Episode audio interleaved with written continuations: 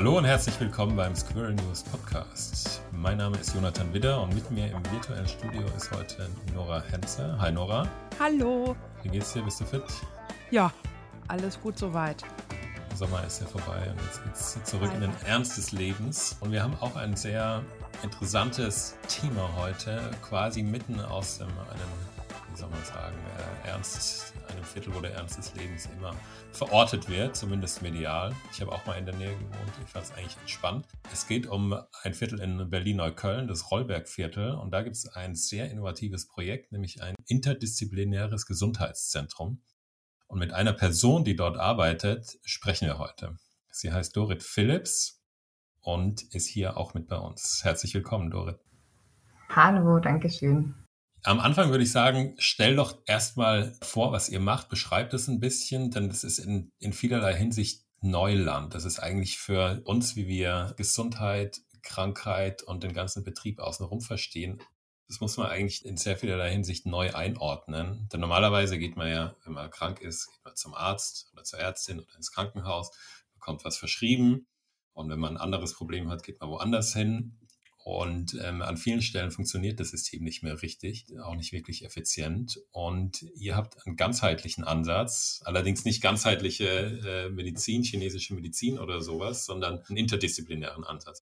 Erklär doch vielleicht mal kurz, wie das bei euch so abläuft.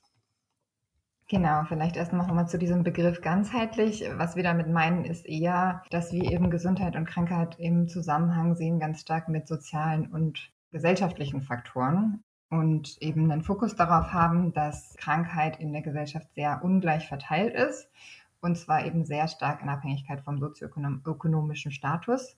Das heißt, in Deutschland gibt es immer noch so einen Unterschied in der Lebenserwartung von acht bis zehn Jahren zwischen den reichsten Leuten und den ärmsten Leuten. Und eben auch Krankheitslast ist sehr unterschiedlich verteilt.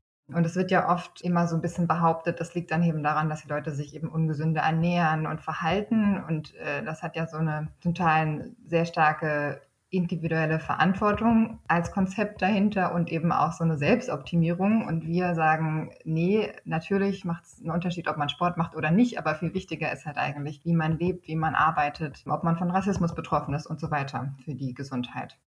Und deshalb haben wir eben den Verein Gesundheitskollektiv Berlin gegründet, 2016, äh, der eben zum Ziel hat, die ambulante Gesundheitsversorgung und Förderung so zu verändern oder darauf Einfluss zu nehmen, dass das eben mehr im Mittelpunkt steht. Und äh, ganz konkret wollten wir einfach einen Ort schaffen, wo man das erlebbar macht. Und das ist eben dieses Stadtteilgesundheitszentrum in Neukölln. Äh, ich kann auch gleich noch erzählen, äh, genau wie das so genau aufgebaut ist und wie wir da zusammenarbeiten. Genau, aber generell ist uns auch wichtig, dass wir damit halt auch nicht allein sind jetzt in Neukölln, sondern dass wir äh, ein bundesweites Netzwerk eigentlich sind, das Poliklinik-Syndikat, wo eben Aktuell sind es, glaube ich, sieben Städte dabei sind und wir werden immer mehr, die eben vor Ort in ihren Städten auch solche Stadtteilgesundheitszentren aufbauen, also Gruppen in den Städten, um eben an möglichst vielen Orten in Deutschland solche Zentren zu etablieren und damit eben diesen Ansatz einfach zu verbreiten und irgendwann vielleicht ja als normalen äh, Ansatz in der Grundversorgung zu etablieren. Ja, sehr interessant. Beschreibt doch mal kurz, wie, wie das abläuft. Also mit was für Problemen kommen Leute zu euch und äh, was, was sagt ihr ihnen dann oder wo schickt ihr sie hin? Was, was sind eure Ratschläge? Generell vielleicht erst nochmal zum Aufbau des Zentrums, damit man sich das überhaupt vorstellen kann. Das ist halt, äh, der Name sagt, ein Stadtteil-Gesundheitszentrum, was sich eben zusammensetzt aus verschiedenen Bereichen. Also wir haben einen Bereich, wo einfach medizinische Versorgung ganz normal stattfindet. Ähm, wir haben Kinderärztin, eine allgemeinmedizinische Praxis. Und dann haben wir aber eben auch unter dem gleichen Dach psychologische Beratung, Familienberatung, Sozialberatung und auch so eine Case Managerin, die so kompliziertere Fälle so ein bisschen durchs Gesundheitssystem lotst und irgendwie so die richtigen Angebote für die Leute findet und die Leute auch zur Not begleitet. Und so einen Bereich, der eher so Begegnungsraum ist. Also das ist so eine Art Café, also nicht kommerziell betrieben, aber eben doch ein Ort, wo man sich aufhalten kann, wo sich auch Gruppen treffen können. Selbsthilfegruppen sind da angedacht und wir machen schon so ein bisschen Freizeitaktivitäten dort. Genau, und das ist eben alles unter einem Dach und wir arbeiten ganz eng interdisziplinär zusammen und begleiten das auch mit Forschung und Evaluation, das ganze Konzept. Genau, und das heißt halt, wenn du jetzt sagst, ja, wie, was, wie sieht das aus, wenn jemand kommt? Also es geht um, zum einen darum, auf der individuellen Ebene, wenn jetzt eine Person ins Zentrum kommt und einfach jetzt erstmal zur Hausärztin geht, wie jeder normale Mensch halt mal zum Hausarzt geht, ähm, und dann halt, was weiß ich, Beispiel Bluthochdruck hat und wir kennen das ja, ganz viele Leute nehmen total viel Tabletten für Bluthochdruck, ja. aber der ist irgendwie immer noch hoch und dann kann man halt die fünfte Tablette ansetzen als Hausärztin oder man kann halt mal gucken, okay, gibt es vielleicht irgendwas, was einfach so viel Stress macht, dass man da mal hinschauen muss, damit der, weil der Blutdruck einfach immer weiter oben sein wird, solange dieser Stressor nicht behoben ist. Und dann, weiß ich nicht, kommt vielleicht raus, die Person hat total Stress mit dem Jobcenter oder ist von ähm, einer Mieterhöhung oder Wohnungsverlust oder sowas bedroht.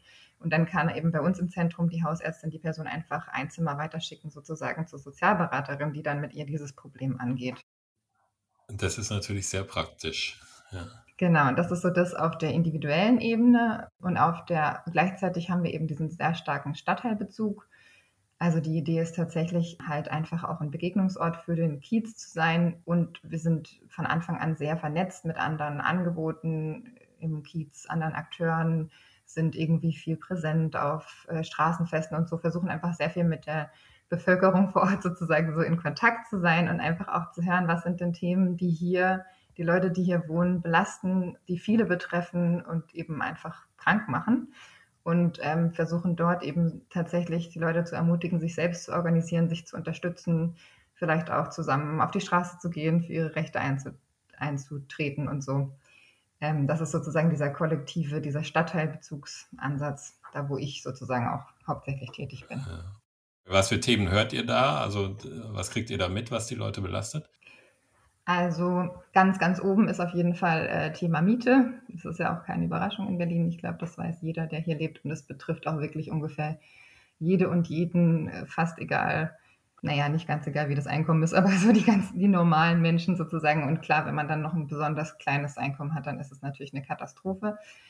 Also da haben wir einfach Wohnungsüberbelegungen. Also ne, die Leute bleiben in ihren Wohnungen, weil sie einfach nichts anderes finden, obwohl sie schon zu fünft in der Zwei-Zimmer-Wohnung leben. Man nimmt auch schlechtere Wohnbedingungen einfach in Kauf, sowas wie Schimmel oder Lärm, Stress mit den Nachbarn oder so, weil man einfach keine, also ne, weil man keine richtige, das Gefühl hat, keinen Hebel zu haben, sich durchsetzen zu können gegen den Vermieter, weil der im Zweifel halt immer sofort jemand Neues findet, der halt auch so eine Wohnung akzeptieren würde. Genau, dann haben wir noch Kita-Platzsuche, ein ganz, ganz großes Thema. Ist ja auch wieder sowas, davon sind irgendwie auch alle Leute betroffen, dass es einfach einen Kita-Platzmangel gibt. Aber wir sind ja da in einem Bezirk eben, wo viele Menschen sind, die, sag mal, also die zum Beispiel verschiedene sprachliche Hintergründe haben und auch Sprachbarrieren oder die sich jetzt nicht super im deutschen System auskennen oder so. Und da ist es einfach es ist so voraussetzungsvoll sozusagen zu wissen, wie finde ich einen Kita-Platz, wie bleibe ich da ständig am Ball, wie präsentiere ich mich und so weiter, dass es einfach total ungleiche Chancen gibt, diese wenigen Kita-Plätze dann auch zu bekommen. Und da, genau, haben wir einfach viele in der Kinderarztpraxis, viele Familien, die ziemlich verzweifelt sind, also die ziemlich spät einfach immer noch keinen Platz haben für ihr Kind. Und da zum Beispiel haben wir jetzt so eine ähm, Gruppe aufgebaut von Müttern, so langsam, langsam, ist noch sehr klein, sich einfach gegenseitig unterstützen, die eine WhatsApp-Gruppe haben, wo sie sich Tipps zuschicken, wenn sie hören, da ist ein Kita-Platz frei. Genau, wir machen eine kleine Veranstaltung mit irgendwie Vorschlägen, was man denn verbessern könnte, damit es weniger Hürden einfach bei der Suche gibt, was vielleicht auch äh, der Senat verändern könnte oder so.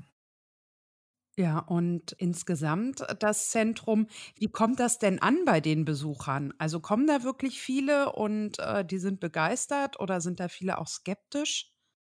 Also da kommen, also unterschiedlich. Also äh, die Arztpraxen laufen auf jeden Fall gut. Wir haben, also jetzt ist so die Frage, wer ist denn jetzt wirklich unsere Zielgruppe? Also wir wollen natürlich vor allem auch Menschen erreichen, die eben von vielen Hürden normalerweise betroffen sind, was Gesundheitsangebote und soziale Angebote und sowas angeht und die sonst eben schwer erreicht werden. Aber auch die sind natürlich solche haben wir, aber wir haben jetzt nicht nur solche Menschen bei uns, sondern wir haben auch viele Leute, die die Idee super cool finden und einfach eigentlich sich wahrscheinlich alle Gesundheitsinformationen und Unterstützungsangebote und so durchaus auch woanders ohne Probleme selber holen könnten, aber halt einfach zu uns kommen wollen, weil es halt einfach praktisch und schön ist. Und natürlich in gewisser Weise, wir haben diesen Stadtteilbezug. Wir fühlen uns schon zuständig für alle Leute, die einfach dort wohnen, egal welchem Milieu, sage ich mal, sie jetzt angehören. Aber da sind wir selber noch so ein bisschen am gucken, wer kommt denn jetzt eigentlich und wie viele, die wirklich am meisten von uns profitieren würden oder für die wir ganz besonders auch dieses Angebot denken, kommen denn da dann tatsächlich zu uns. Also es ist sehr gemischt. Und dann die sozialen Angebote, also gerade sowas wie wenn man die Leute organisieren will, eben so Unterstützungsstrukturen aufzubauen zu einem bestimmten Thema, das ist natürlich so eine total langsame, mühsam, mühsame Aufgabe, wo man wirklich so einzelne Leute ansprechen und ermutigen muss und so, weil viele das dann irgendwie erstmal gut finden, wenn sie es hören, aber dann kommt doch das Leben dazwischen, der Alltag oder sind dann oder die sind dann doch zu schüchtern oder wissen nicht so richtig, was das eigentlich soll oder so. Also das ist einfach bei so neuen Ansätzen braucht es immer so seine Zeit, glaube ich, bis so Angebote sich auch richtig etablieren und angenommen werden. Genau. Aber erstmal die meisten Leute, die von der Idee hören und die eben auch in die Sozialberatung gehen oder in die psychologische Beratung, sind total begeistert, dass es die gibt und auch ja, angetan und freuen sich. Wirkt es dann auch? Also kann man sagen, ja, also was weiß ich, angenommen, die Person hat Bluthochdruck und ähm, es stellt sich dann raus, der Hauptgrund ist eigentlich die, die Mietsituation, die Wohnsituation mit fünf Personen in einer Zweizimmerwohnung. Da könnt ihr kein Medikament dagegen verschreiben, beziehungsweise das könnt ihr auch nicht einfach lösen, das Problem. Ne? Also wie, wie geht man sowas an dann? Genau, natürlich ist es, wäre es schön, wenn es einfach so einfach wäre. Auf ganz viele Dinge gibt es halt keine Antworten. Und wenn du jetzt sagst, wirkt es, also Dafür haben wir diesen Bereich Forschung und Evaluation, damit man irgendwie über lange Zeit tatsächlich auch gucken kann, gibt es denn eigentlich messbare Parameter, die man jetzt wirklich objektiv, wo man wirklich objektiv sagen kann, okay, da hat sich was verbessert. Es ist halt total schwierig. Was sind solche äh, Parameter? Wir haben so eine Umfrage gemacht im Stadtteil ganz am Anfang so zum subjektiven Wohlbefinden und zum subjektiven Krankheitszustand und so und was eben so belastende Faktoren sind und ja, also man muss mal gucken, inwiefern man irgendwie messen kann, wie sich Dinge so im Stadtteil verändern, da durch uns oder ob wir dann überhaupt auch beweisen können, dass es durch uns ist. Genau, aber erstmal, also, aber so lange gibt es uns jetzt ja auch noch gar nicht auf diese Art. Und ich würde sagen, erstmal kann man halt sehen, dass Leute auf jeden Fall sehr erleichtert sind. Also, dass es einfach schon Druck rausnehmen kann, dass man nicht mehr ganz allein ist mit seinem Thema, dass man jemand hat, der irgendwie einen unterstützt, dass man Informationen kriegt. Das beobachten wir schon, aber ich kann jetzt nicht sagen, ja, dann ist der Blutdruck um 20 mm Hg gesunken und ähm, so. Genau. Ja, aber wahrscheinlich, dass einen überhaupt jemand versteht oder dass man auch seine eigene ja. besser, Situation besser versteht und weiß jetzt, ich bin nicht einfach nur krank, sondern ich weiß, woher das kommt. Das hängt mit dem und dem zu tun. Und es ist sicherlich auch leichter, irgendwelche Strategien dagegen äh, zu empfinden, sei es irgendwie 20 Minuten meditieren im Park am Tag oder sowas. Ist auch keine grundsätzliche Lösung, aber immerhin auch schon mal ein Fortschritt vielleicht.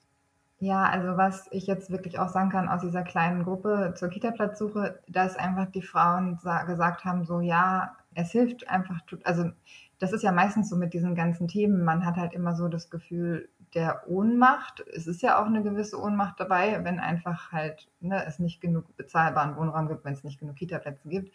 Aber dieses, ich glaube, es hat trotzdem immer so einen Aspekt von, ich als Individuum bin halt die, die immer die Ablehnungen kriegt, die anderen finden dann doch irgendwie Plätze und ich schaffe es einfach nicht und es muss irgendwie an mir liegen oder so. Ich glaube, wir Menschen haben einfach auch so einen Anteil in uns drin und der ist einfach unangenehm und man fühlt sich irgendwie immer so isoliert mit seinen Problemen. Und schon allein dann mal zu merken, okay, anderen geht es auch so, ich kann mich darüber austauschen. Man, man schon allein dieses sich updaten, wie, wie sieht es bei dir aus, was hast du probiert, welche kleinen Erfolge hattest du, welche hatte ich und so. Also dass, dass das schon irgendwie diese Isolation aufhebt und eben klar macht, auch so ein bisschen, das ist kein individuelles Versagen, das ist ein strukturelles Problem. Und dann ist man, hat man das strukturelle Problem noch lange nicht gelöst, aber es ist erstmal irgendwie auch eine Erleichterung. Also eine Mittelstufe eigentlich, ja. so eine Zwischenlösung. Jetzt eine andere Frage, wie ist es denn mit der mit der Finanzierung. Also im Gesundheitssystem, im klassischen deutschen Gesundheitssystem ist es ja sehr, sehr klar geregelt. Wenn ihr jetzt ein Medikament verschreibt wegen Bluthochdruck, dann ist es wahrscheinlich eine kassenärztliche Leistung und es wird, da gibt es dann so und so viel für den Arzt und die, die Krankenkasse zahlt das Medikament.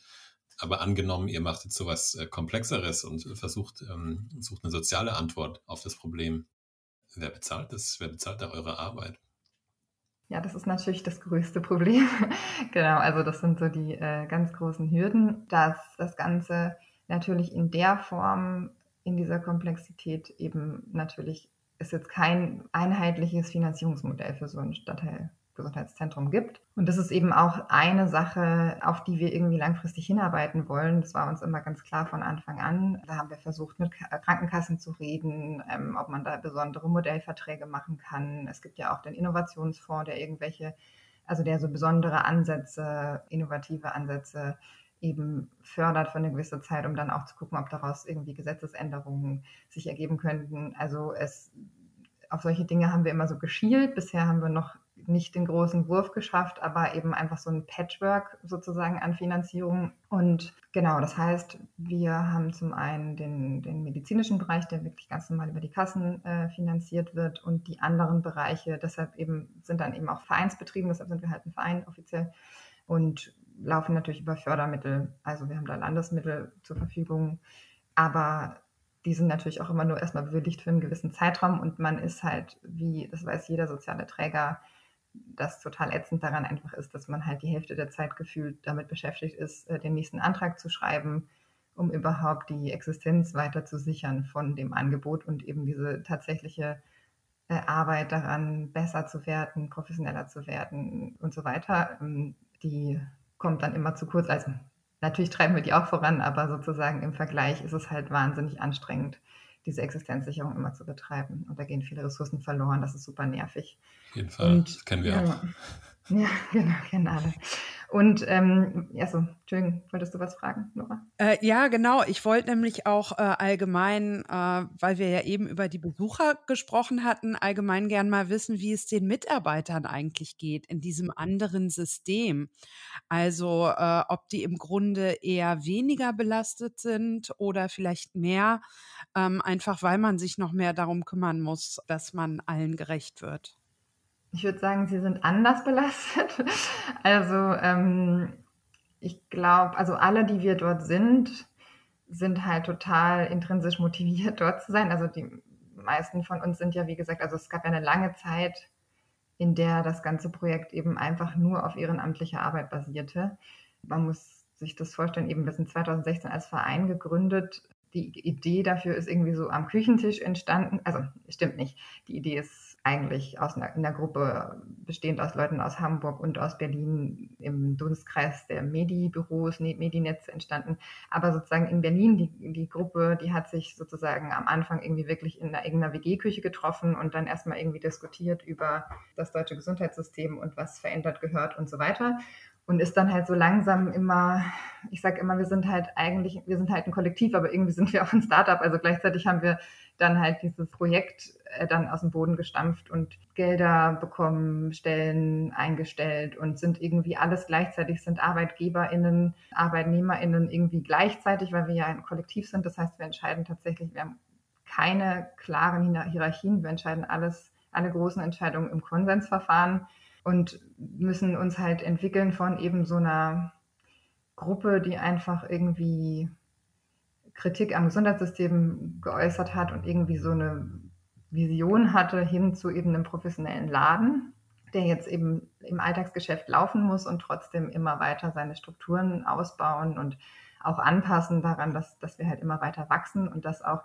es ja immer noch diesen ehrenamtlichen Teil gibt von Menschen, die schon immer irgendwie dabei sind und auch irgendwie sich einbringen und aber eben auch immer mehr Leute, die halt bezahlt dort arbeiten. Und das ist halt alles total herausfordernd. Und gleichzeitig ist es natürlich wirklich was, wir arbeiten dort alle gleichzeitig auch irgendwie wieder sehr selbstbestimmt und haben eben sehr viel Gestaltungsfreiraum und ja, brennen halt auch so richtig für die Sache. Und ich glaube, das macht halt auch einen positiven Unterschied. Aber genau, es ist auch einfach viel und herausfordernd und ja, deshalb auch nicht unbelastend, würde ich sagen. Kannst du denn ein bisschen aus dem Nähkästchen plaudern, sage ich mal so, ähm, was man auch bei den Hausbesuchen so erlebt? Weil das ist ja auch schon eine ganz andere Herausforderung, sage ich mal, als ähm, wenn die Leute nur ins Zentrum kommen. Also da muss ich leider sagen, kann ich tatsächlich nicht, weil ich persönlich mache überhaupt keine Hausbesuche. Also die Ärztinnen machen manchmal Hausbesuche, die Gesundheitsberaterin macht manchmal Hausbesuche, ah, die Sozialarbeiterin glaube ich auch, äh, Sozialberaterin. Genau, ich bin, wenn dann eigentlich nur so im öffentlichen Raum unterwegs und quatsche Leute an und unterhalte mich mit denen und so. Genau, aber ich ich weiß jetzt nicht, worauf du hinaus willst, aber also beengte Wohnverhältnisse und so ist auf jeden Fall was, was einem, was man antrifft und genau. Aber sonst, ja, weiß ich nicht. Was, was meinst du? Nee, ich wollte nur wissen, ob das nochmal äh, vielleicht belastender ist, auch für die Mitarbeiter, wenn die wirklich irgendwo nach Hause müssen und da vielleicht auch teilweise Verhältnisse vorfinden, die dann so äh, in direktem Kontakt vielleicht nochmal äh, allgemein anstrengender sind, auch für die Mitarbeiter. Also so in der Hinsicht habe ich das noch nicht mitbekommen. Ich meine, generell ist egal, wo man die Menschen trifft, ist natürlich belastend, wenn man das Gefühl hat, da sind strukturelle Ungerechtigkeiten dahinter, die man einfach nicht verändern kann und die man, also ne, wo man immer nur so ein bisschen beratend zur Seite stehen kann oder sich ein bisschen für die Leute einsetzen mit den Leuten zusammen, aber man nicht wirklich so richtig was verändern kann, weil man das System stürzen müsste dafür. Und das ist halt frustrierend und ich denke, es ist ja im, klar, wenn man vor Ort ist, vielleicht nochmal fühlt man das nochmal mehr ne, und kann sich nochmal noch empathischer irgendwie in die Lebenssituation einfühlen, eventuell. Ansonsten ist ein Hausbesuch natürlich immer auch nochmal herausfordernder. Genau, also eine professionelle Abgrenzung wahrscheinlich so. Aber ja, also es ist jetzt nicht das große Thema bei uns, dass das jetzt das Belastendste wäre. Apropos Systemstürzen. Ich habe das Gefühl, dass es tatsächlich irgendwie in demnächst mal passieren könnte, jetzt vielleicht nicht gestürzt werden, aber dass eigentlich äh, global, oder was heißt global, in anderen Ländern schon ein Wandel voranschreitet, der, den wir auch bekommen müssen eigentlich. Äh, in England, England ist da ganz weit vorne dabei, bei denen heißt es Social Prescribing. Hat ah, euch, ja. kennt ihr das? Hat euch das auch inspiriert am Anfang? Oder war das, wart ihr vielleicht sogar noch früher dran, weil es geht ja auch erst seit einigen Jahren dort richtig los? Also generell, es gibt so ein gewisses Umdenken. Also ich, man muss tatsächlich sagen, wir haben auch so erlebt, dass seit wir diese Idee haben, wir irgendwie damit relativ gut ankommen, bei auch so wirklich verschiedenen sozialen, politischen Lagern, meine ich, mhm. weil eben, zumindest ist irgendwie allen Leuten klar, dass es eine Unterfehl, manchmal auch Überversorgung gibt im ambulanten Bereich und dass es irgendwie so nicht mehr weitergeht und dass es irgendwie eine Veränderung geben muss. Und genau, dass diese Fehlversorgung eben auch damit zu tun hat, dass, ähm, dass es eigentlich oft um andere Dinge geht und das Ganze in der Hausarztpraxis dann nicht so einen richtigen Platz gibt und so. Genau, wir haben uns inspirieren lassen. Also tatsächlich äh, in den Anfängen haben sich, da war ich dann, da war ich noch nicht dabei, ich bin kurz danach dazugekommen, da haben sich aber die anderen aus der Gruppe, die da schon drin waren, tatsächlich so mit anderen Modellen aus anderen Ländern ganz viel auseinandergesetzt und auch mit Ansätzen, so diese Gesundheitsinitiativen der 70er, 80er Jahre in Deutschland auch nochmal so angeguckt und angeguckt, was da denn schiefgegangen ist und so, um daraus einfach zu lernen. Und genau, es gab schon damals eben vor zehn Jahren zum Beispiel in Belgien ganz spannend, da gibt es Gesundheitszentren und da sind wir auch wieder bei diesem Finanzierungsmodell, da gibt es Gesundheitszentren, die sind jetzt nicht ganz so breit aufgestellt wie wir, aber die haben halt auch irgendwie medizinische Versorgung und auch Sozialberatung auf jeden Fall mit dabei. Und die haben so ein Einschreibermodell. Also die kriegen einfach eine Finanzierung pro Kopf für alle Leute, die bei ihnen sozusagen eingeschrieben sind und nicht immer eine Honorierung pro Leistung sozusagen, die sie erbringen, ganz konkret, sondern die haben dann einfach dieses Budget und können dann entscheiden, schicke ich da jetzt dreimal die Sozialarbeiterin hin oder sehe ich den ärztlich, den Patienten oder so. Und das ist sozusagen egal, was sie mit diesem Geld machen, das können sie einfach für sich entscheiden. Und sowas wäre für uns halt auch so ein Traum, was das Finanzierungsmodell angeht. Und das gab es da eben zum Beispiel schon. Also es gibt in vielen verschiedenen Ländern so viele Ansätze in diese Richtung, die alle immer noch mal ein bisschen anders sind von unserem, aber eben es bewegt sich was. Auch in Kanada gibt es Community Health Centers und so. Genau. Und dieses äh, Social, dieses Sozial, eben diese soziale Überweisung, Prescribing, genau. genau. Also dazu, ja, also das ist ja so ein bisschen der An, also es hat, ist ja unserem Ansatz so ganz ähnlich, dass wir sozusagen die Idee haben, ne, die Ärztin nimmt wahr, es braucht Beratung, aber vielleicht nimmt die Ärztin auch wahr, dieser Person, die, die leidet einfach total unter Einsamkeit und das würde ihr auch vielleicht einfach mal gut tun, ähm, in irgendein Gruppenangebot eingebunden zu sein und so. Und wir versuchen, der Unterschied bei uns ist halt natürlich, dass wir versuchen, ganz viel davon dann wirklich vor Ort bei uns im Zentrum auch wirklich anzubieten und abzudecken, weil wir einfach glauben und auch immer wieder von Akteuren auch aus unserem Stadtteil und so, die auch mit Menschen arbeiten, die dort leben, hören, dass einfach dieses Verlorengehen unterwegs total schwierig ist. Und da weiß ich nicht so richtig mit so einer Überweisung oder so einer Verschreibung, die Leute also es ist unglaublich, wie konkret die Aufforderung sein kann, geh doch mal da und dahin und die Leute schaffen es trotzdem irgendwie nicht dorthin, weil ja. was dazwischen kommt, weil irgendwie doch so Hemmungen sind, was einen da eigentlich erwartet oder ob man den Leuten dort vertrauen kann oder ob man sich richtig verständigen kann und so weiter und so fort. Und das ist deshalb eben dieses, dieses direkte guck mal, ich rufe mal kurz unten an und frage die Beraterin, wann sie den nächsten Termin hat oder ich bringe dich mal kurz rüber oder so. Also, dass das einfach total viel wert ist, dieses total räumlich nahe. Und deshalb ist das sozusagen noch so ein bisschen der Unterschied, den wir da haben. Ich finde es aber total spannend. Also ich kann ja nicht nur Sozialzentren, also statt der Gesundheitszentren geben sozusagen. Und das ist natürlich ein guter anderer Ansatz. Ich bin total gespannt. Ich glaube, es gibt so eine erste Auswertung, also ein erster Versuch. Ich habe neulich so eine Studie kurz überflogen, irgendwie, ähm, der das auswertet, wie sinnvoll oder wie erfolgreich das ist. Und es ist noch nicht so was richtig Eindeutiges dazu rausgekommen, ob das wirklich funktioniert. Okay, in, in England. Ja, genau. Ja, okay. Hm. Aber da müsste man dann ja auch gucken, warum, weil ich glaube, deshalb muss man nicht den ganzen Ansatz verwerfen, sondern einfach nur gucken, genau, woran hapert es dann. Genau, aber äh, genau, so wie ich es verstanden habe, gibt es auf jeden Fall viele Fälle, wo es gut funktioniert und mhm. dann, ich glaube, ja, da ist bestimmt einiges dran. Ihr habt ja ein Netzwerk, habt ihr gesagt, mit sieben mhm. anderen Gesundheitszentren in anderen deutschen Sechs Städten. Anderen. Also es sind noch keine gesunde, es sind Gruppen. Also wir sind ja. insgesamt sieben Gruppen und die sind so verschieden weit von noch sozusagen komplett in dieser Gründungsphase, wo sich diese Gruppe findet und überlegt, was wollen wir eigentlich genau wie machen, bis hin zu laufenden Zentren. Also in Hamburg vor allem, das ist eigentlich so das Zentrum, was als erstes tatsächlich in die Umsetzung gegangen ist und eben auch schon läuft. Und in Hamburg gibt es ja auch so einen Gesundheitskiosk. Das ist, genau. ist es das Stimmt. Gleiche oder nicht das Gleiche, aber, aber ähnlich, oder eigentlich? Nee, genau, das ist nicht das Gleiche, das ist aber auch ein ganz cooler ähnlicher Ansatz oder sagen wir so, ist auch wieder sozusagen ein Teil unserer, könnte man sagen, es entspricht so ein bisschen einem Teil unseres Gesamtkonzepts, weil die ja auch, ne, das ist ja einfach eine Anlaufstelle mit ähm, Menschen, also meistens irgendwie Pflegehintergrund, ähm, mit irgendwelchen Zusatzqualifikationen, vielleicht noch Schwerpunkten und die dann eben sehr niedrigschwellig einfach Beratung machen können zu gesundheitsrelevanten Themen. Da können Leute von der, die vorbeilaufen, sozusagen reinstolpern und äh, sich beraten lassen. Es können aber auch Leute eben von Ärzten dorthin überwiesen werden. Und äh, genau, und dann, äh, genau, so ein bisschen die Idee, ne, der Arzt oder die Ärztin denkt, oh, dazu müssen, müssen die wirklich mal ein ausführliches Gespräch haben, aber haben selber keine Zeit, also schicken sie sie halt zum Gesundheitskiosk. Genau, und das entspricht natürlich auch wieder so ein bisschen Angeboten, die auch wir machen, bloß dass wir halt dann dieses ganze Zentrum und die Arztpraxen und so weiter eben noch alle vor Ort wieder an einem Ort halt haben. Das ist genau wieder das Gleiche, dass dann einfach die Überleitung wahrscheinlich besser funktioniert und so. Aber ansonsten finde ich das äh, Konzept sehr, sehr spannend und auch total zu befürworten. Genau.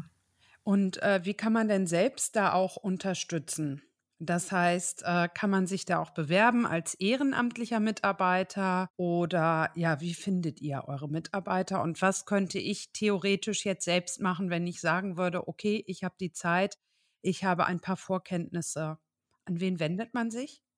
Genau, also generell kann man mitmachen. Genau, also wir waren schon immer eigentlich offen für alle Menschen, die sich irgendwie engagieren und einbringen wollen ich, um ganz ehrlich zu sein und transparent, ist es tatsächlich gerade so, dass eben dieses sehr schnelle Wachstum dieses Teils, der wirklich halt aus bezahlten Stellen besteht, die halt wirklich im Alltag sehr viel vor Ort sind und sehr viel tatsächlich Versorgung machen und so im Zentrum. Und dass dadurch, dass es sich so schnell so entwickelt hat, wir gerade tatsächlich so ein bisschen am Suchen sind, wie kann man am besten Ehrenamt eigentlich integrieren? Was ist jetzt die Rolle? Wo bringen die sich ein? Wie bringen sie sich ein? Genau, wo werden auch welche Entscheidungen getroffen, weil wie gesagt, wir haben halt ursprünglich wirklich alle Menschen, die Teil des Kollektivs waren. Und so konnte man einfach werden, indem man halt gekommen ist und sich eine Weile engagiert hat, haben halt zusammen auch Entscheidungen getroffen. Und das ist natürlich, man kann natürlich Alltagsentscheidungen ja nicht mit allen treffen, weil die ja einfach alltäglich äh, getroffen werden in der täglichen Arbeit. Und dann ist immer die Frage, welche Entscheidungen werden denn jetzt noch zusammen getroffen und welche nicht. Und gerade da sind wir halt jetzt gerade sehr stark im Umbau der Strukturen und deshalb ist es so ein bisschen schwierig, ähm, als Ehrenamtlicher, Ehrenamtliche sozusagen so reinzukommen und den Platz zu finden, soll aber nicht heißen, dass man nicht trotzdem gerne anfragen kann, wenn man Interesse hat und dann einfach mit uns zusammen das rausfinden, wo man dann am besten seinen Platz findet. Das ist das eine, also mit Tatkraft unterstützen. Und das andere ist tatsächlich, dass dadurch, dass wir diesen ganzen Vereinsbereich haben, der eben über Fördergelder und so weiter finanziert wird, gibt es einfach auch immer Dinge, die finanziert werden müssen noch zusätzlich und deshalb freuen wir uns immer total über Spenden. Okay, super. Das ist doch ein gutes, gutes Stichwort. Wir äh, sind jetzt schon wieder am Ende angekommen. Da machen wir auch manchmal noch einen Spendenaufruf für uns, aber diesmal spendet am besten an beide, sowohl an das interdisziplinäre Gesundheitszentrum in Berlin-Neukölln als auch an Squirrel News. Die Arte-Doku, äh, durch die wir auf das Gesundheitszentrum gestoßen sind, die findet ihr hier in den äh, Show Notes. Und ansonsten äh, unsere Website squirrel-news.de. Dort findet ihr unsere App, unser Newsletter, könnt ihr auf dem Laufenden bleiben und über neue, ähnliche und andere äh, Projekte, Innovationen, Ideen, Lösungsnachrichten euch informieren. Ich hoffe, es hat euch äh, gefallen. Es war spannend für euch. Für uns war es es auf jeden Fall. War sehr spannend. Vielen Dank, Dorit, für die, für die Erklärungen und Beschreibungen. Gerne. Wir wünschen euch viel Erfolg mit dem weiteren Fortgang und hoffen, also ja, beten wahrscheinlich mal, dass es sich noch vieles in der Richtung entwickeln wird in Deutschland. Muss ja, wie wir gehört haben. Nora, hast du noch was zu sagen am Ende? Nee, ich fand es auch also sehr spannend. Ich hoffe, es wird fleißig gespendet und sage auch nur vielen Dank, Dorit. Das waren spannende Informationen. Und ich freue mich, wenn Leute auch ein bisschen drüber nachdenken, wie sie selbst daran teilhaben können und unterstützen können. Sehr gut. Wir hören uns in drei Jahren wieder, wenn sich alles verzehnfacht. Optimistisch gedacht. Also, alles Gute nach Neukölln. Danke, ähm, danke für die Einladung. Gerne. Und äh, bis nächste Woche wahrscheinlich im nächsten Podcast. Ciao, ciao.